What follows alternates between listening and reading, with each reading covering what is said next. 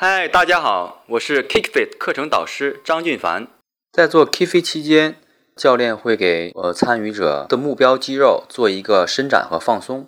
这种伸展和放松呢，因为我们在打的过程中，我们经常端着手保持格斗姿势啊，我们的肩部啊、手臂啊，在打的过程中会很酸痛，呃，一种酸胀感，就好像我们做完呃一些器械的时候，肌肉也会酸痛是一样的。那么教练在给你伸展的时候呢，一定要不要跟教练力量对抗。伸展时候最忌讳就是对抗，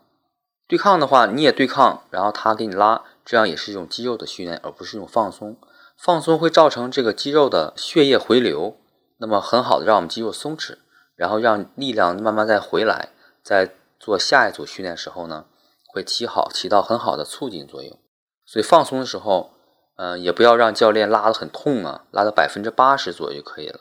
百分之八十的感觉有点酸，有点痛就可以了。然后保持在这个角度，然后慢慢的放松，这样对肌肉伸展是很。